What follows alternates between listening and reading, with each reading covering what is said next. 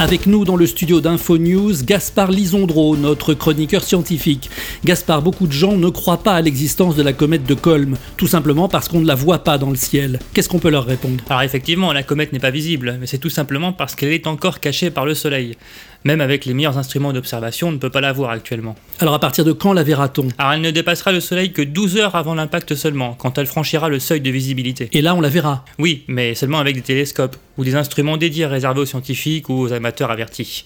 Elle ne sera visible à l'œil nu qu'environ 4 heures avant l'impact. Oui, ça laisse peu de temps pour prendre des décisions à ce moment-là. Un dernier rappel, si vous voulez repérer la comète, n'essayez pas de regarder le Soleil sans lunettes spéciales. Il vous faut impérativement utiliser des protections comme celles qu'on utilise pour observer les éclipses.